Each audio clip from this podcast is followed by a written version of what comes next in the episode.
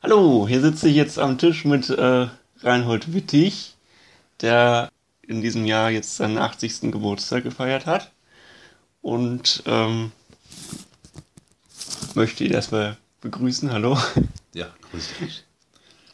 Und da wollte ich dir einmal ein paar Fragen stellen zu deiner Geschichte und Spielegeschichte, was du so gemacht hast.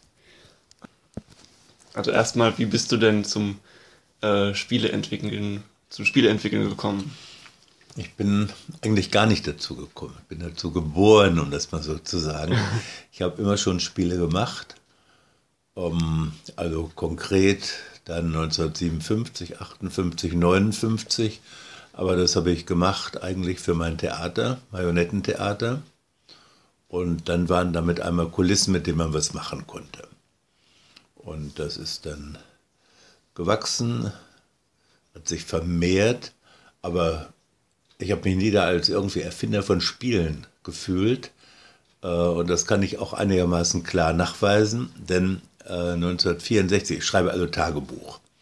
1964 hatte ich Schachfiguren entworfen und da taucht zum ersten Mal Spiele überhaupt in meinen Tagebüchern auf.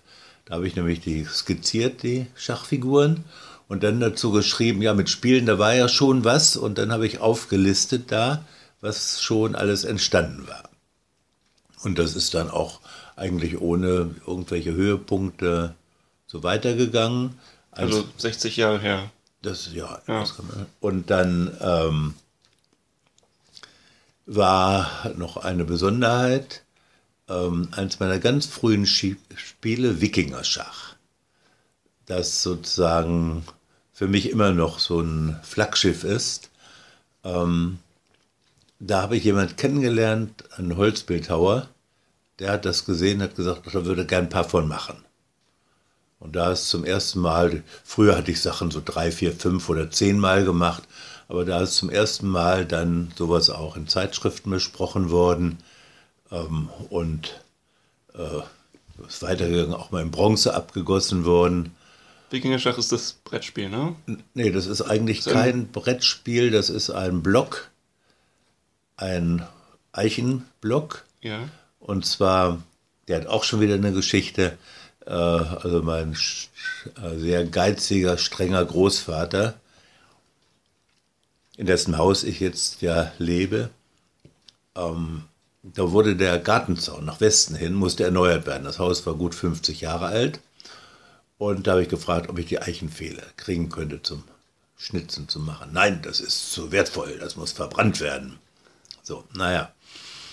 Und äh, ein oder zwei habe ich dann doch so durch meiner Mutter Hilfe so an die Seite schaffen können. Und diese ganzen frühen Arbeiten, die passen in so einen 11 mal 11 Zentimeter Rahmen rein, denn das war äh, die, der Durchmesser dieser Pfähle. Und daraus ist der Wikingerschach entstanden. Es ist im Grunde von den Regeln her erstmal ein Halmer, man wechselt die Seiten. Aber es ist außerordentlich komplex in der Figurengestaltung. Die haben zum Teil Schlüsselfunktionen, die, wenn sie sich fangen, ist man gefangen im Block drin. Wenn man sich schlägt, fliegt man raus. Und äh, wie gesagt, das ist immer noch ein Spiel. Kann man ja mal, wenn es auftaucht, bei eBay gucken und sehen, ob man das unter 150 Euro kriegt. äh, so, äh, so, und dann ging das auch so weiter. Ich bin dann ab ja, das muss ich auch noch sagen, nebenbei ja dann auch einiges studiert zum Abschluss aber nur die Geologie gebracht, also nicht die Kunstgeschichte oder die Musik oder sonst was. Und dann war ich auch dann schon mit einmal äh, angestellt an der Uni. Und äh, da hat sich mein Schwerpunkt dann langsam hier von der sagen, Heimatgeologie nach Afrika orientiert. Und ab 1970 arbeite ich als in Afrika. So.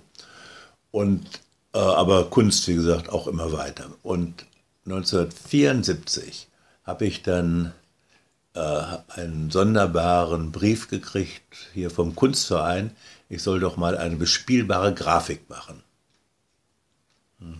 Zurückgeschrieben oder angerufen, was ist denn das? Ja, das müsste ich doch schließlich wissen.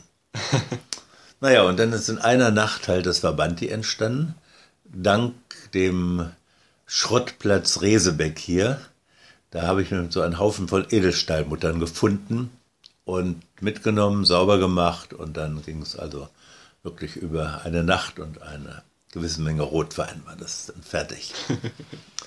und äh, also die ersten 25 Exemplare, die waren dann ja Start in eine sozusagen neue Art Spiel, nicht Würfelspiel mit Taktik und das hat dann schnell weitere Kreise gezogen. Übrigens ist da noch jetzt zu erwähnen, da brauchte ich natürlich fünf Würfel gehören dazu. 125 Würfel. Wo kriegt man 125 Würfel her? Heute würde ich sagen, ich habe Tausende, aber damals war das so. Und da gab es hier den Verlag von Bert Schlender, kleiner, aber sehr exquisiter Verlag. In Göttingen? In Göttingen. Und na, durch dahin, ja, gern, gucken mal. Und dann sah ich da Säcke voll Würfel. Und als ich die bezahlen wollte, die ich da brauchte, hat er mich nur ausgelacht. Die habe ich natürlich so gekriegt. Übrigens, Bert Schlender, also Schlenderspiele sollte man auch mal gucken. Die waren ungewöhnlich für die damalige Zeit in Qualität, sowohl von Spielideen als auch von der Gestaltung und dem Material her. Naja, und dann ging es hier Kunstmarkt, Spielobjekte, Spiele und äh, der nächste entscheidende Schritt war, also in Afrika, wo ich jedes Jahr in den Semesterferien ja dann war. In Namibia? In Namibia, ja. damals Südwestafrika. Okay. Äh, da habe ich immer mit einem Freund, auch jetzt immer noch Freund, Roberto Sporada zusammengearbeitet. Wir haben zusammen dann Projekte gemacht, haben Kalender gemacht, viel natürlich auch gespielt da in den vielen Abenden in der Wüste, wo man nicht nur immer diskutiert, sondern auch mal was anderes macht. Und dann haben wir überlegt, äh, das müsste das Kind mal einen Namen kriegen. Und so sind wir dann auf die Edition Perlhuhn gekommen. Edition, weil eigentlich der, der Haupt, die Hauptarbeit und Bekanntheit durch Kunst kam. Und äh, ein afrikanisches Tier musste es sein. Und da ist das schöne Problem, was nimmt man? Es darf nicht zu groß sein, es muss bekannt sein, äh, nicht weltanschaulich gebunden, also nicht äh, Edition Adler oder sowas. Ähm, also sind wir aufs Perlhuhn gekommen, weil man so schöne Sachen dazu sagen kann, auch nicht Perlen vor die Säue werfen und sowas. so, und dann ging es da äh, ständig weiter, es wurden mehr Spiele, dann kam diese besondere Situation mit der Würfelpyramide. Äh, da waren zwei, die noch sozusagen lose verbunden waren mit der Edition Perlhuhn. Hat sich aber alles dann irgendwann aufgelöst.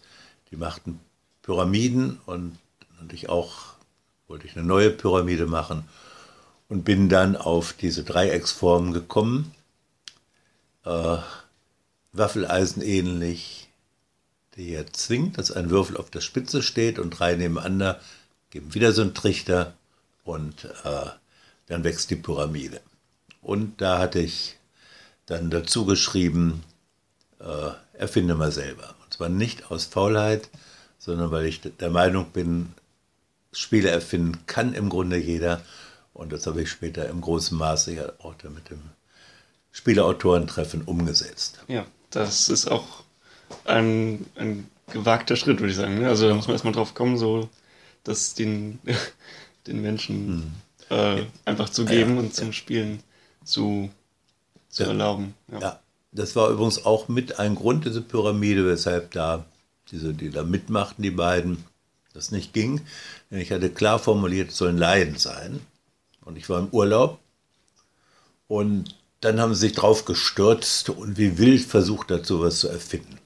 Das war genau entgegen meiner Intention. Ich hatte nun aber auch ein schönes Spiel dazu erfunden.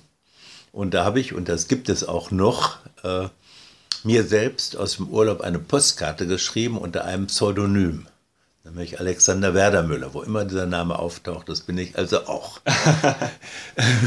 um bloß nicht kundzugeben, dass ich nun meine eigenen Vorsätze mit dem andere sollen erfinden. Aber dann schließlich habe ich auch andere Sachen dazu gemacht weil es einfach so reizvoll ist und ich denke auch immer noch über diese Strukturen nach und wir spielen es also auch oft. Naja, und mit dem Autorentreffen kam dann so die nächste Phase. Ja, wie kam es denn zu der Gründung von dem Autorentreffen? Ja, also ich, also das hat eigentlich auch wieder einen kuriosen Anlass. Ich hatte ja eine eigene kleine Fernsehsendung über Spiele, viele Interviews. Eine Fernsehsendung? Und, ja, und äh, was denn für eine Fernsehsendung? Bei uns nebenan hieß die. Aha. Und da habe ich äh, einmal im Monat also Vorschläge gemacht und Rätsel gestellt und Spiele mhm. besprochen auch.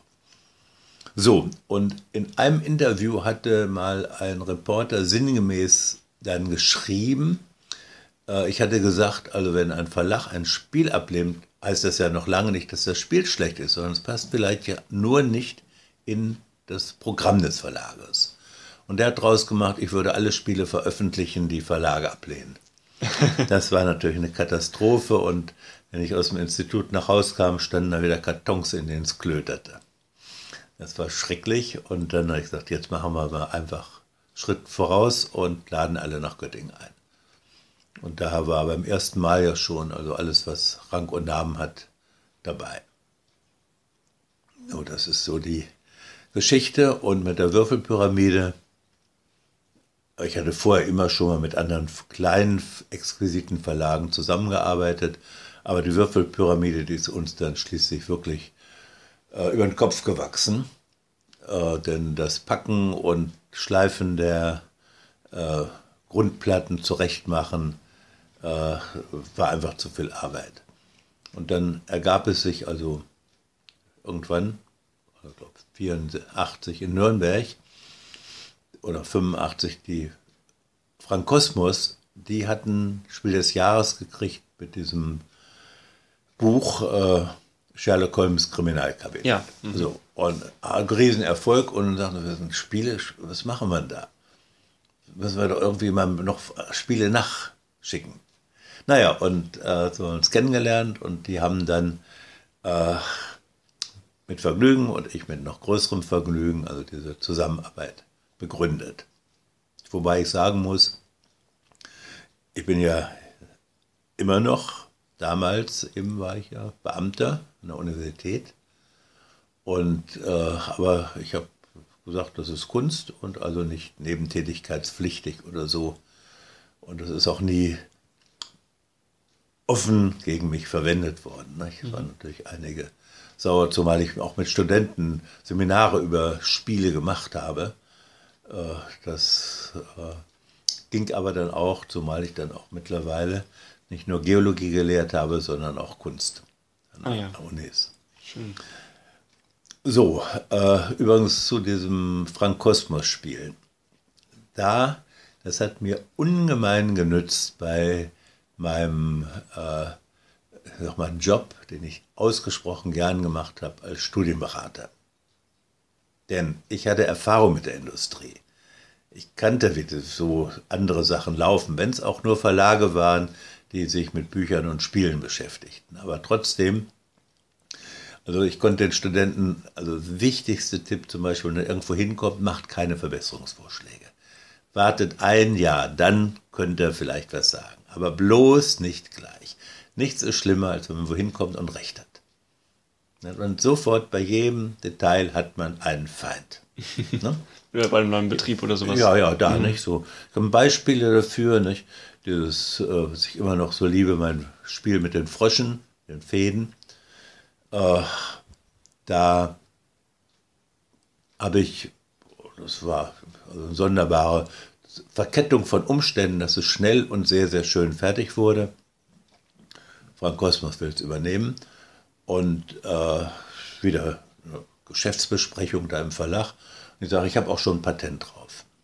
Der Ingenieur, der für sowas zuständig war, von den Baukästen, sagt, äh, wann ich es erfunden hätte. Ich sage, vor anderthalb Monaten. Sagt, das geht gar nicht. Das spinnen, sie spinnen wohl oder so in der Art. Nicht ganz so hart. So, ne?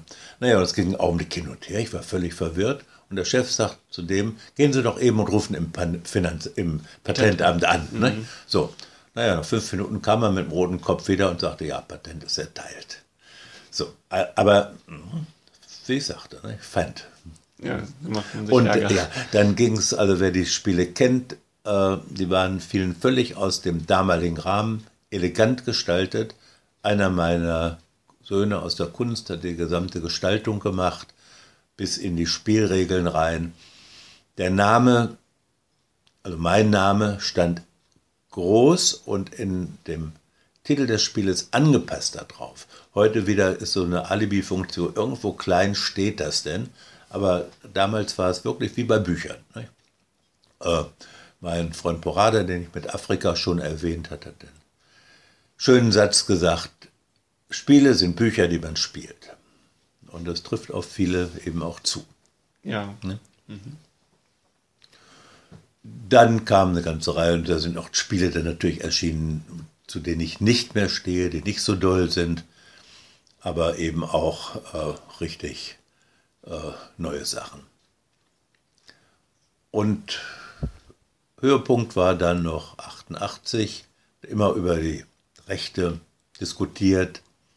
Wir hatten in Nürnberg dann in unserer kleinen jugoslawischen Pinte, weil wir da übernachteten, immer so die befreundeten Leute eingeladen, geredet, diskutiert, ging wieder um Autorennamen.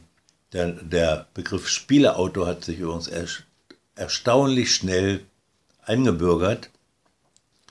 Äh, begründet habe ich ihn ja mit der Einladung zum ersten Spieleautorentreffen. Das ist mir einfach so aus der Feder geflossen, aber das ist tatsächlich, dieser Name ist damit äh, geschaffen worden. Überraschenderweise sagten einige andere, denn ja, sie hätten das ja auch schon immer benutzt. Da habe ich gesagt, gut, aber geschrieben habt ihr immer Spielererfinder. ja. So, ähm, 88 auch für, also in Nürnberg, da war diese, der wichtige Abend, wurde wieder diskutiert, da habe ich einen Bierdeckel genommen und habe draufgeschrieben, ich verpflichte mich. Alle guckten, wieso der Reinhold nach drei Gläsern Wein noch schreiben kann. äh, nahm eben diesen äh, Bierdeckel. Bierdeckel und habe äh, draufgeschrieben, ich verpflichte mich, kein Spiel an einen Verlag zu geben, der den Namen des Autors nicht vorne auf dem Deckel druckt. So, bei anderen, ja, Kram hat so ein bisschen gezögert, bei anderen auch. Am nächsten Tag habe ich mir noch die Unterschrift von Erwin Glonneger, den Direktor von Meyer Ravensburg, geholt mhm. und noch einem anderen. Und äh, dann war das Gesprächsthema der Messe das, ne? so Bierdeckel. So, und er ist jetzt ja gut bewahrt im Spielarchiv in äh, Nürnberg. Und viel, viel später, vor ein paar Jahren, habe ich den noch weiter ausgeweitet, den Bierdeckel ja, ein Bier fast genommen. Und da ging es um die Autorenschaft, um Rechte, Urheberrechte. Und dieses Fass, was man jetzt im Wohnzimmer steht, ist ja übersät mit Unterschriften von Kollegen, Kolleginnen und auch Redakteuren. Das ist ja wirklich eine tolle, berühmte Aktion, die ja dann auch wirklich äh, was gebracht hat, dass es dann äh, zu einer gewissen Würdigung zumindest des Autoren äh, durch die Verlage ja. kam. Es ist auch ja gar nicht schädigend für die Verlage, sondern wenn sie, es hat sich immer noch nicht so entwickelt, wie ich es mir wünsche. Äh, aber es ist doch gut, wenn jemand im Laden kommt und fragt, ach, von dem wieder, von dem ist noch viel zu selten, aber es wird sicher noch mehr kommen. Ja, was, was bedeutet dir das Spielen an sich? Das Gleiche, was für die Menschheit bedeutet. Das heißt? ja, was heißt das? Kannst du dir überlegen. Das Erste, was die Menschen als kulturellen Zeugnis von sich gegeben haben, ist aber nicht dokumentiert, ist das Spielen und es wird auch das letzte sein. Und irgendwann geht es zu Ende. Ne? Das ist abzusehen. Ja. Wir hatten einen dollen, mit Steffi, diesen dollen Silvesterabend, wo wir oberhalb von Göttingen standen und dann äh, optimale Aussicht eben auf die ganzen Feuerwerkskörper. Und dann haben wir uns vorgestellt, was ist, wenn jetzt der Strom ausfällt. Hätten wir es noch besser sehen können wäre nach Hause gekommen und die Heizung wäre aus gewesen. Ne?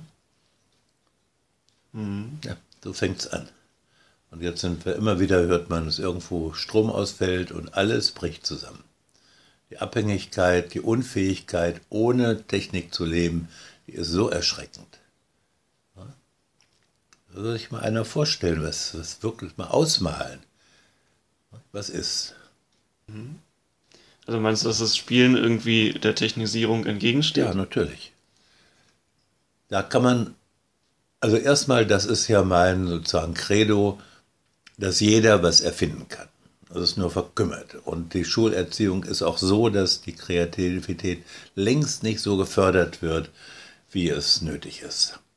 Mhm. Also bei mir ist zum Beispiel diese extreme Fähigkeit des räumlichen Vorstellungsvermögens. Ja, Wichtig, das, ja. ja. Lehrer kennen, kennen, wissen vielleicht heute davon. Damals, wenn irgendwas war, ich hätte wieder betrogen, hieß es. Ich irgendwas doll gelöst hatte. Ne? ja, ja, ist so. Habe ich auch noch einen schönen Beleg. Äh, die Schule hier, wo ich zur Schule gegangen bin, Felix-Klein-Gymnasium, so eine komplexe Hufeisenstruktur. Ne? Eckig natürlich, aber so mit Innenhof. Ja. Und da war das Thema Schulspeisung. Kann man sich auch nicht mehr vorstellen. Gab es so Blechbüchsen, ne? Henkel dran und dann holte man sich da die Erbsensuppe mit Keksen. Ne? Mhm. Jeden Tag Erbsensuppe mit Keksen, manchmal auch Kekse mit Erbsensuppe. so, und Aufgabe war das zu zeichnen. Und da habe ich die Schule so aus der Vogelschau gezeichnet, perspektivisch komplett richtig, trotz der komplexen Struktur und so zwei, drei Millimeter hoch die lange Schlange da, wo es die Schulspeisung gab. Mhm. Ja. Ja, sehr schön hast du das gemacht, aber nicht abzeichnen. Ich sage, wieso, was habe ich abgezeichnet? Na, das Gebäude. Hm? Wenn er gefragt hätte, wie denn und so, ne? So war ich also in Kunst der, der Betrug. Wenn ein Kind musikalisch ist, schwupps, kriegt es Musikunterricht. Wenn sportlich ist, Sportverein, ne? Aber diese Art da des Vorstellungsvermögens wird ihm nicht erkannt. Also sicher gibt es Schulen und gibt es verstärkt auch Lehrer, die sowas äh, erkennen. Also schöne Anekdote, die ich im Zusammenhang mit dieser Sache immer zeichne, äh, erzähle. Äh, ich habe ja öfter so über Kreativität und diese Zusammenhänge und so auch geredet. Nicht? Und dann erzähle ich die Geschichte, dass ich irgendwo mal den, die Aufgabe gestellt habe, zeichnen Sie mal einen Würfel so, wenn man auf eine Spitze zuguckt. Wenn man von der Seite guckt, ist es ein Quadrat. Wenn man auf so eine der acht Spitzen zuguckt. Ja. Und dann sage ich, es hat keiner gekonnt und alle lachen. Und dann sage ich, gucken Sie mal, Sie haben alle ein Blatt Papier und Bleistift auf Ihren Tisch, nun machen Sie es. ne? Und dann, was da rauskommt, oder das, ne? mhm. man lacht erstmal, weil es andere nicht gekonnt haben, aber ähm, das selber machen. Ja, mit Verlagen da ist äh, durch die Zusammenarbeit mit Frank Kosmos war äh, besonders, ich sag mal, aufmerksamkeitserregend wegen des neuen Designs auch. Ne? Die Gestaltung der Schachteln, die eleganten Farben. Und aber auch andere, sehr schön war mal die Zusammenarbeit mit einer Behindertenwerkstatt Fagus. Und dann kam, genau wie mit Frank Kosmos nochmal so ein Glücksfall. Das war schon in den 90er Jahren, da schrieb ein völlig unbekannter Verlag Spielautoren an, ob sie an Interesse hätten an Zusammenarbeit. Sowas kam immer mal, aber wir haben auf sowas auch immer geantwortet. Und ein, zwei Wochen später kriegte man einen Anruf, ob es recht wäre, wenn die mal vorbeikämen. Gut, freigenommen, der Uni, äh, ließ sich gut einrichten. Und dann kamen junge Leute hier und ließen sich Spiele zeigen. Und für mich völlig überraschend sagten, ob sie auch mit dem könnten. so. Und das war einfach, weil ich so quer durchgemacht habe, war auch ein, zwei dabei, die nicht so doll sind. Naja, und dann na, irgendwann kam der nächste Anruf ob es recht wäre, Sie würden noch gern mal vorbeikommen und Termin ausmachen, Fototermine ausmachen und Sie hätten die Verträge schon vorbereitet. so. Blatzverlag. Niemand kannte den Blatzverlag. Aber dem Blatzverlag gehören die Rechte für Benjamin Blümchen und so weiter. Nicht? Captain Blaubeer, Okay. ein Riesenverlag nur mit Spielen, unbekannt. So, und dann machten die mit tollen Grafiken eben Spiele fertig. Und ich erinnere mich sehr, sehr gern an einen Besuch dann auf der Nürnberger Messe, wo äh, zum ersten Mal die sich präsentierten und am unten Eingang traf ich einen sehr renommierten Spieleautor. Er fragte etwas gönnerhaft, ob ich denn auch was Neues hätte. Da sagte ich, oh ja, sieben Spiele bei einem neuen Verlag. Und der fragte, welcher Verlag ist denn das? Ja, Blattverlag. Und da wurde er bleich und sagte, und ich habe nicht geantwortet. das sind so die schönen Augenblicke, ne? Ja. Naja, und dann. Platz, das war das mit dem äh, Papageien, das Label? Ja, ja. Und Genau. jetzt, jetzt Schmidt, Schmidt, die haben Schmidt aufgekauft. Ja, Ne? okay. Ja, die haben den, einer den größten, der größten Verlage mit dem guten Namen eben aufgekauft. Mhm. So. Und jetzt ist Hans zum Glück dabei und drei Magier dabei, nicht? Aber letztlich ist das der Blatzverlag. Ja. Naja, und das Da ging du dann einen cooler Cooler gemacht. Cooler ne? Cooler und dann, das hat den Preis fürs schöne Spiel gekriegt und Dr. Ja. Faust, äh, das, was äh, eigentlich daneben war, dann äh, Dow Jones, das ist eigentlich ein Würfelspiel, aber die haben draufgeschrieben Wirtschaftsspiel. Und das, da, die ersten Spiele waren so doll, dass ich gar nicht dann überall drauf geguckt habe. Nicht? Und das ging ganz schnell und haben, äh, d- d- d- so es geht nicht. nicht? Das ist mir dann angelastet worden, aber da hatte ich gar nichts in dem Sinn mehr mit zu tun. Spiel ist ein ordentliches, gut funktionierendes Würfelspiel, aber weiter nichts. Ja. Und auch Hans Dampf haben die übernommen, aber statt meiner kleinen rollbaren Lokomotiven, die jetzt hier Verbindung, Verwendung finden, da im Trödeltrecker, äh, haben sie so äh, Fröbelfiguren, also ausgestanden, pro, nur Profillokomotive genommen. Damit auch ein Haufen Spielreiz weg, weil die natürlich nicht um 90 Grad ihre Richtung ändern können. Große das habe ich jetzt nicht verstanden. Also was, was für Figuren? von Trödeltrecker, da sind doch Ja. Traktoren drin. Okay. Und die waren bei mir bei Hans Dampf, die Spielfiguren. Ah. Die fuhren also langsam und diesen schönen Kurs. Da ist übrigens, also es ist ja auch ein Würfelspiel, aber in einer Reihe meiner Würfelspiele sind halt neue äh, äh, Ideen drin. Ne? Ja. Und da ist drin, dass man also würfelt und wenn man die Länge des Würfelzuges nicht geradlinig ausführen kann oder will, weil man rechtwinklig abwiegen will auf die Streckenänderung, dann muss man die restlichen Punkte, die man hat, verschenken. so, und die Geschenken, die man kriegt, man bettelt und bittet und erläutert, weshalb man die haben müsste, die kann man beim letzten Zug alle mit einsetzen. Da ist also eine Spannungskurve drin und das ist wirklich eine schöne, nicht immer noch schöne Idee.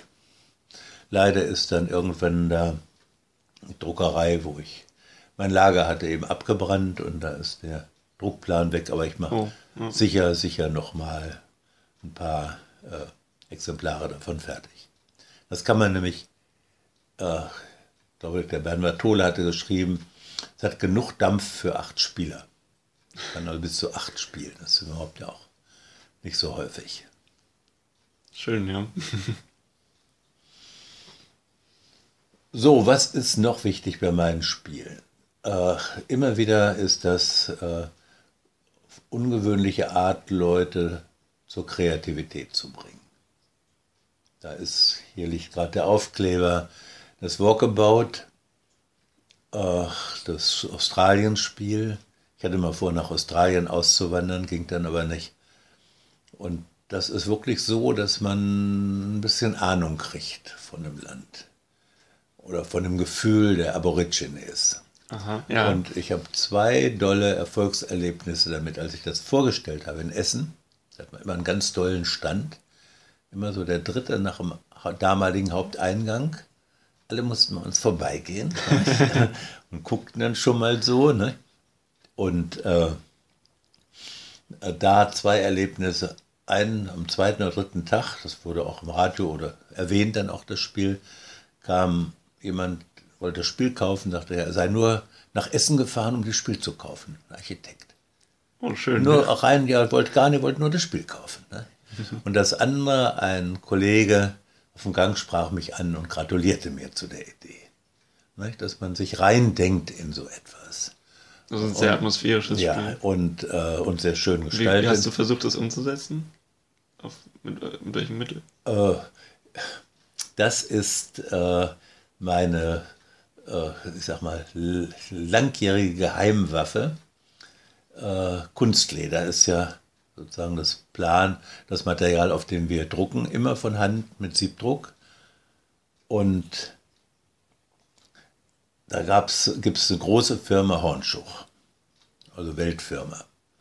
Und von Sonderqualitäten bleibt ja meist irgendein kleiner Rest, den keine größere Firma brauchen kann, weil es immer ein Ausschuss. kleiner Rest Ja. ist. Nein, es ist kein Ausschuss, das ist der stark verbilligte Restposten, wirklich so. Und alle paar Monate kam der Vertreter zu mir, dann auch in die Uni, sagte, ich habe ich was ganz Besonderes hier wieder. Nicht? Und da konnten wir sehr viel günstiger als der reguläre Preis, meist nur ein Viertel, dann so Material erwerben. Und gerade dieses Material hier habe ich auch immer noch von, äh, das ist so wie, äh, wie eine Kieswüste. Nicht? So, so fast erbsengroße Buckelchen, nicht? ungleich verteilt. Es ist wirklich so, auch noch so Sandfarben. Ich habe es dann in dem Spiel Iridium verwandt und da geschrieben, es ist, das Spiel ist gedruckt auf echte Saurierhautimitat. also es ist schon so wie reptilienhaft oder sandwüstenhaft. Ja. Ja, und das ist da drauf. Und jetzt habe ich das, die Idee nochmal ja, verfeinert, verbessert. Leider ist da noch wenig oder Interesse das Spiel Dalloc mit 3L, 3L Dall, Location, also öde. Ah ja. ja. Was hier überall rumsteht, das sind Motherboards, also äh, Platinen, traumhaft schön. Die sehen aus wie sozusagen verkleinerte Industrielandschaften. Das stimmt, ja. Und da kann man herrliche Spiele drin machen. Zum Beispiel ist sozusagen die Basis ist, dass man sich irgendwo reindenkt, ganz klein, so Millimeter, zwei Millimeter groß, und dann zeichnet, was man sieht. Also dann ist also immer eine Perspektive von unten nach oben und äh, dann kann man sich suchen lassen oder kann Verbrecherjachten spielen oder Stadtplanung machen oder einfach nur sich freuen, dass man nicht in so einer Landschaft leben muss. Also einfach sich hineinfühlen Ja, in ein Material, ja, ja. wirklich, ja. Ja. Und in der Australienlandschaft, da sind also ganz tolle kleine Kängurus, drei, vier Zentimeter hoch, vom Bulli. Und Kiesel, Porphyr, rote Kiesel, die da noch liegen. Vielleicht Äste und Kronenkorken oder so. Und auch da zeichnet man das, was man sieht, wenn man sich da reindenkt. Und die Leute sagen erst immer, ach, kann ich nicht und so. Und dann aber trotzdem, da ist also ein Kiesel, plus minus Brötchen, was man da malt. Irgendwo kommen klein, zwei kleine Zacken hoch, das sind die Ohren vom Känguru. Und damit ist genau definiert, wo der Zeichner steht. Ja. Also es ist einfach auch das ja, sich einbringen. Zeichnerisch sich einbringen. Und na, da gibt es vielleicht bald noch mal was. Also Schön. Oh, Im Grunde kann sich jeder auch selber machen. Ne? Aber man kommt nicht so leicht an so viele schöne Platinen dran wie ich. Äh, ich habe ja die schöne Formulierung, äh, der Schrottplatz ist meine Universität. Da bist du ich- viel unterwegs drauf. Da bin ich, ja, und krieg, da ich, also es klingt sicher, ich hatte sowohl den, das Modell des ersten europäischen Satelliten wie ganze Flugzeuge, also größere Flugzeuge. Äh, und geht alles und äh, da habe ich viele Freunde halt. Da muss ich auch sagen, es ist sehr faszinierend, wenn man durch dein Haus geht, dann sieht man überall Kunstobjekte, Mhm. die oft auch so vom Schrottplatz zusammengebaut sind. Irgendwie eine, ein großes Messer von einer Kreissäge, das dann als Tischplatte benutzt wurde oder so. Das war keine Kreissäge, das war eine Gesteinssäge. Gesteinssäge? Ja, also ohne Zacken, sondern mit Diamanten besetzt außen. Ja. Also eine schöne Geschichte vom Schrott. Waren meine, ich habe ja sieben Kinder, die ersten waren noch also wirklich klein, so vier, fünf, sechs, sieben Jahre. Und die kriegten damals um 72, 73 oder sowas, das eher auch noch, immer Matchbox-Autos, jede Woche eins. Mhm. Also nach fast zwei Monaten oder war der nächste dran, der gleiche wieder dran. Gut. Und da war, stand sozusagen auf dem Programm eine kleine grüne Dampfwalze vom Matchbox. Die sollten sie nun kriegen. Und da wohnte ich in so einem ganz tollen Haus, kam am Sonnabend dann und die Kinder klopften mich ab, in welcher Tasche ist nun die Dampfwalze. Fanden sie nicht. Ich sagte, doch, nun guckt doch mal richtig. Klopfen wieder und guckten mich an und ich habe euch versprochen und ich habe euch eine Dampfwalze mitgebracht. Die haben gar nicht bemerkt, dass ich vor einer richtigen Dampfwalze stand. Oh. Na nu. Ja, habe ich gerade auch hier noch ein Foto gehabt. Ja, das kann man dann vielleicht ja. danach noch. Ja, ja, klar. Also es ist also auch, da ja. die Kinder turnen drauf. Leider musste sie irgendwann zurück, weil die Frau damals meinte, meine damalige Frau, Kinder wird sich immer so ölig machen. Die gibt es aber immer noch. Die. Jetzt fangen wir einfach mal wieder an bei, bei irgendeinem anderen Thema, bei Verlagen. Ja. Äh, Gese Verlag. Wieder fängt es an mit der Würfelpyramide. Ähm, die haben, ja, waren ganz unbekannt. Und Gesehen habe ich sie so aus Entfernung mal in Bielefeld, einer alten Spinnerei, so einem kleinen Mini, Mini, Mini Kunstmarkt, Spielmarkt. Und dann hörte ich von verschiedenen Seiten halt, äh, die haben da eine Würfelpyramide übernommen, kopiert. Nicht?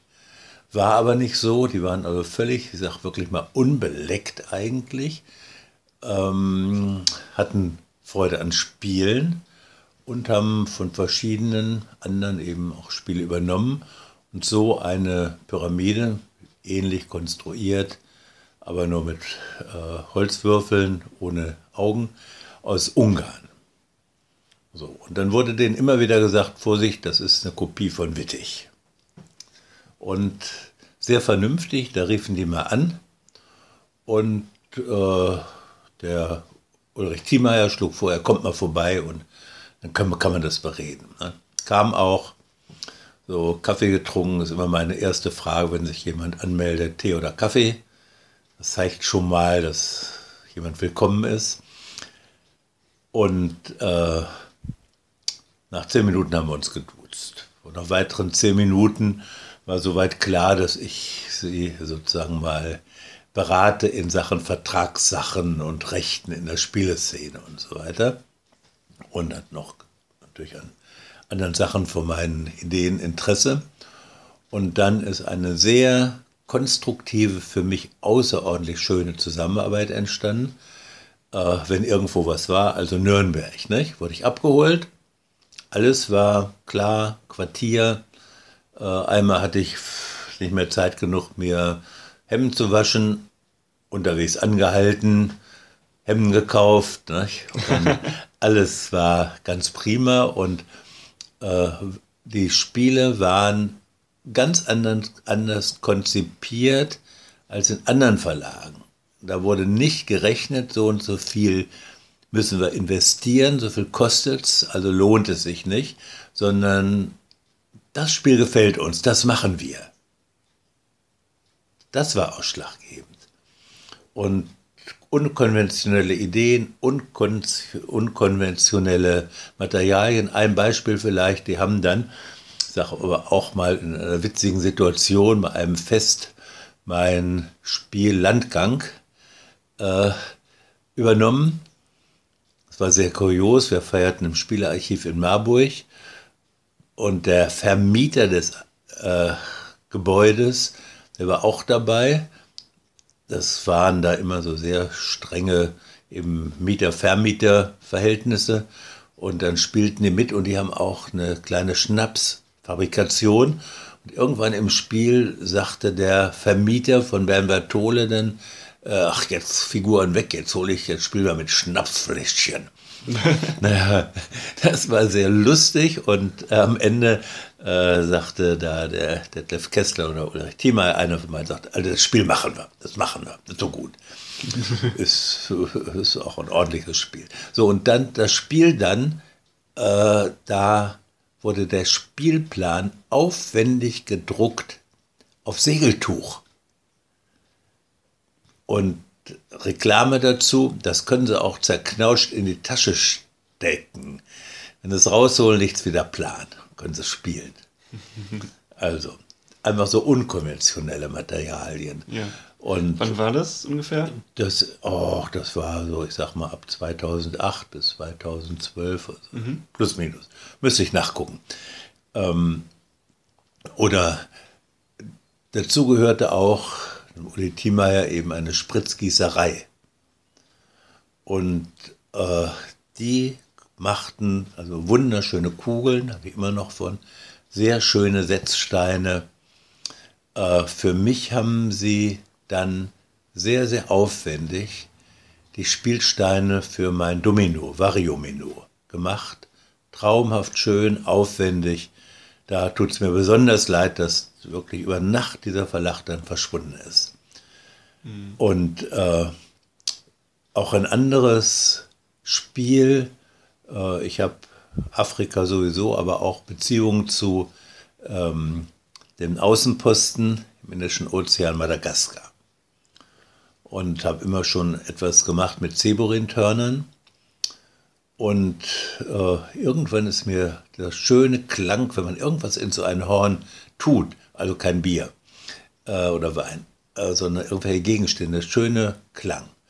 Und da habe ich das Spiel Kornu gemacht, ein Kinderspiel, aber auch für Erwachsene, Steine reinmacht oder sowas. wo man, da macht man verschiedene Körper rein, eine Metallkugel, eine Holzkugel, eine Walze, einen Lappen, eine Glocke, also unterschiedliche. Und es gibt Spielkarten, da ist immer verschiedene Konstellationen drauf. Und eine davon, so ist das Horn wirklich gefüllt. Und dann, das macht der Spielleiter. Und dann reihum kann man es ans Ohr halten, kann schütteln, kann drehen, um zu ergründen, welche, welches Rezept da verwirklicht ist an Zutaten. Wobei mich immer wieder überrascht hat, dass Erwachsene dann als erstes gesagt haben, Tuch hört man doch gar nicht. Natürlich hört man das, weil es dämpft. ne? Das ist also so. Und äh, natürlich kann man jetzt nicht für diesen sehr schönen, befreundeten Verlag, Friedrich Verlag, Kallmeier, da immer Zeborin-Törner nehmen. Und da wurde ein Horn eben in Kunststoff gemacht, sehr elegant. Und das hat, wie gesagt, der Uli Thiemeyer auch gemacht. So eine Querverbindung in verschiedenen Ebenen. Nicht? Ja, und dann Wikingerschach war schon im Programm, Holz schon gekauft, sehr aufwendiges rotes Holz aus Kanada. Und mit einmal war der Verlag weg. Ich bin so oft danach gefragt worden, weil alle meinten, ich wäre sozusagen quasi Mitinhaber, weil ich mit denen immer liiert war. War ich aber so geschäftlich nicht. Also auch wieder Außenseiterverlag und gute Qualität, was ich ja auch so schätze. Ja, und es hat sich dann wohl einfach. Irgendwelche Geschäfts. Ver Geschäfte Mhm. haben sich verkracht Ja. und dann Verpflichtungen und na, dann weg. So, dann stell mal wieder eine Frage. Also hast du bei deinen Spielen dann immer auch so einen äh, gewissen äh, pädagogischen Ansatz oder sagst du, es ist äh, ganz zweckfrei? Die Frage erübrigt sich eigentlich. Oder? Spielen ist Lernen auf äh, einer sehr hohen Ebene. Das kann man zerpflücken. Also ein Aspekt, der immer äh, eigentlich unter den Tisch fällt, ist der Aspekt der Ordnung. Nicht beim Spielen, sondern nach dem Stil spielen. Wenn Kinder das nämlich ordentlich wieder wegpacken, dann ist das Spiel hin. ja, fehlt was. Ne? Und für mich erstaunlich immer, am häufigsten fehlt in Spielen was? Würfel? Nö. Was fehlt am häufigsten in Spielen? Die Anleitung. Die Anleitung, genau. Ja. Ja, so, äh, das ist also ein Aspekt, der ist mal schön betont worden von Rainer Korte in einem Vortrag. Also einfach diese Ordnungssache. Gestaltungsfragen sind wichtig. Äh, also, wenn ein Spiel schön aussieht, dann ist es schon halb verkauft, finde mhm. ich. Die andere Hälfte muss aber dann Spielvergnügen sein. Übrigens, was ich auch nochmal mit dem, zum Thema Spieleautor, ne? ich glaube, es war 1985 da habe ich endlich, endlich es geschafft, die Jury Spiel des Jahres dazu zu bringen, dass sie die Autoren auch nennt. Das war jahrelang nämlich ohne. Und immer wieder habe ich darauf gedrängt, bitte. Ach, die Jury sogar. Die Jury. Mhm. Die Jury hat erst ganz spät zum ersten Mal eben die Autoren auch mitgenannt. Das ist natürlich auch eine Leistung, ja. Das wäre heute doch gar nicht mehr denkbar, ne? dass da irgendein Preis vergeben wird und der Autor so unter den Tisch fällt. Was vielleicht noch zu sagen ist, die Altersangaben nicht, sind ja. ja außerordentlich heikel. Meine Kinder konnten Doppelkopf, als sie zur Schule kamen. Manche Abiturient kann nicht mal Schach spielen. Ne? Und für mich ist immer so ein gewisses äh, Signal, wenn Leute sagen, nein, ich spiele nicht. Dass man sich dem verweigert. Ja, dass man einfach sich, das ist irgendein Komplex. Ne? Das ist irgendein Komplex, der die Leute dazu bringt zu sagen, ich spiele nicht oder wir spielen nicht. Man hält sich dann für ernst oder wie würdest du es erklären? Ich, er, er, er, wer das sagt, er oder sie, schaltet ein wichtiges Lebensteil aus. Das Vergnügen, zweckfrei eben etwas zu machen, zu genießen, Leute kennenzulernen, das alles fällt weg. Ja. Also beim, beim Spiel ist auch mehr so dieser, dieser Vollzug und die Gemeinschaft ja. so das Wichtige, mhm. würdest ja. du sagen? Ja. Und, und die Auseinandersetzung auch mit irgendetwas zum Teil ja abstrakten. Also jetzt nochmal zu Spielen direkt, zu meinen Spielen zurück. Letzten mhm. Sommer ist ja meine Mutter gestorben. 107 Jahre alt, ja. nie richtig krank gewesen. Äh, eine Viertelstunde vor ihrem Tod haben wir Mühle gespielt. Ich sage es mal, die 12.143. Partie, nur um eine Zahl zu nennen.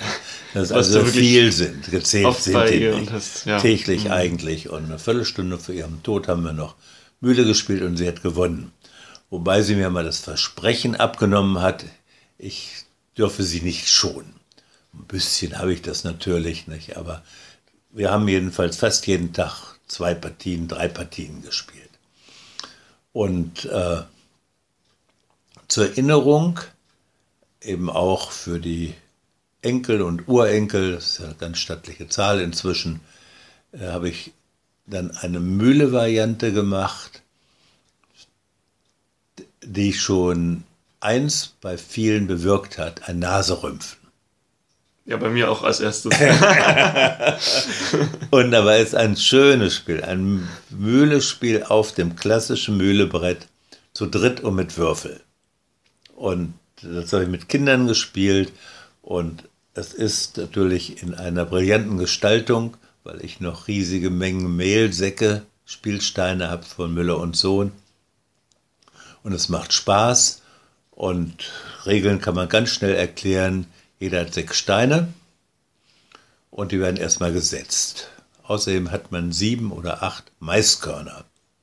Holz. So, und die will man loswerden. Immer wenn man eine Mühle hat, kann man ein Korn ablegen. Nach der Setzphase wird mit einem Viererwürfel gewürfelt und man muss einen seiner Steine vier Felder weit ziehen auf ein leeres Feld und versucht dabei natürlich Mühlen zu bilden. Und jetzt gibt es zwei grundlegende Abläufe. Einmal, man denkt nur an sich und versucht irgendwas zu kriegen oder man versucht den Nächsten an Mühlebau zu hindern. Das Ja. freut, freut natürlich den Dritten im Bunde. Und das Spiel lebt nicht nur von der Schönheit, sondern auch von diesem äh, ständigen kleinen Entscheidungen. Störe ich den Nächsten oder denke an mich zu vielleicht Gunsten des Überlings. Ja, das ist wirklich eine ganz witzige Dynamik Ja. und äh, ich hätte auch nicht gedacht, dass es zu dritt so gut funktioniert. Also, Ja, und zu dritt ist man Ja. häufig, nicht? Und kann man also sich selber leicht ja machen. Mühlebrett gibt es in jeder Spielesammlung. Und dann kann man es ja probieren. Würfel sind überhaupt so eine schöne Sache. Jetzt liegt hier auf dem Tisch ein 120 Flechner, der macht schöne Geräusche.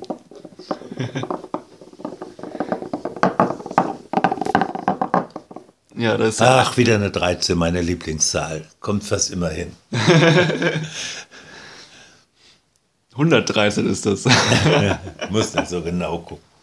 Okay, Reinhold, so, jetzt ist die Zeit langsam vorbei. Wir müssen nur gucken, dass wir ähm, zum Schluss kommen. Vielleicht als Abschluss noch äh, äh, eine Frage, was du jetzt jungen Spieleautoren so mitgeben würdest als, äh, als ein, ein Tipp oder was man äh, machen sollte, vielleicht beim Spieletesten oder im.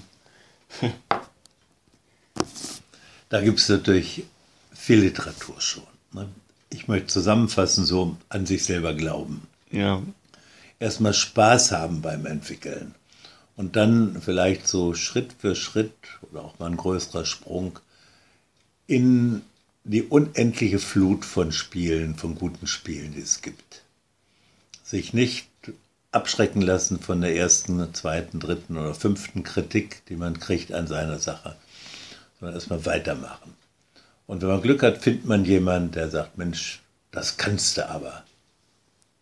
Aber es ist wirklich so, äh, entmutigend kann sein, ein Blick auf Boardgame Geek mit 60.000 Spielen. Und trotzdem, ich erinnere mich noch sehr gut in den 80er Jahren, sich wichtig neben der Kritiker gesagt, alle Spielmöglichkeiten sind erfunden. Jetzt wird nur noch variiert. Stimmt nicht. Es kommen so brillante neue Ideen dazu. es ist eben ein Kulturprozess, der Ja, sich immer ja, weiter Ja, neu gebiert sozusagen. Ja. ja, schön. Und anfangen, das habe ich früher immer gesagt, tun viele damit, dass sie Regeln von einem vorhandenen Spiel leicht abwandeln. Dann merken, so geht's besser. Kann rein subjektiv sein, kann aber auch was dran sein.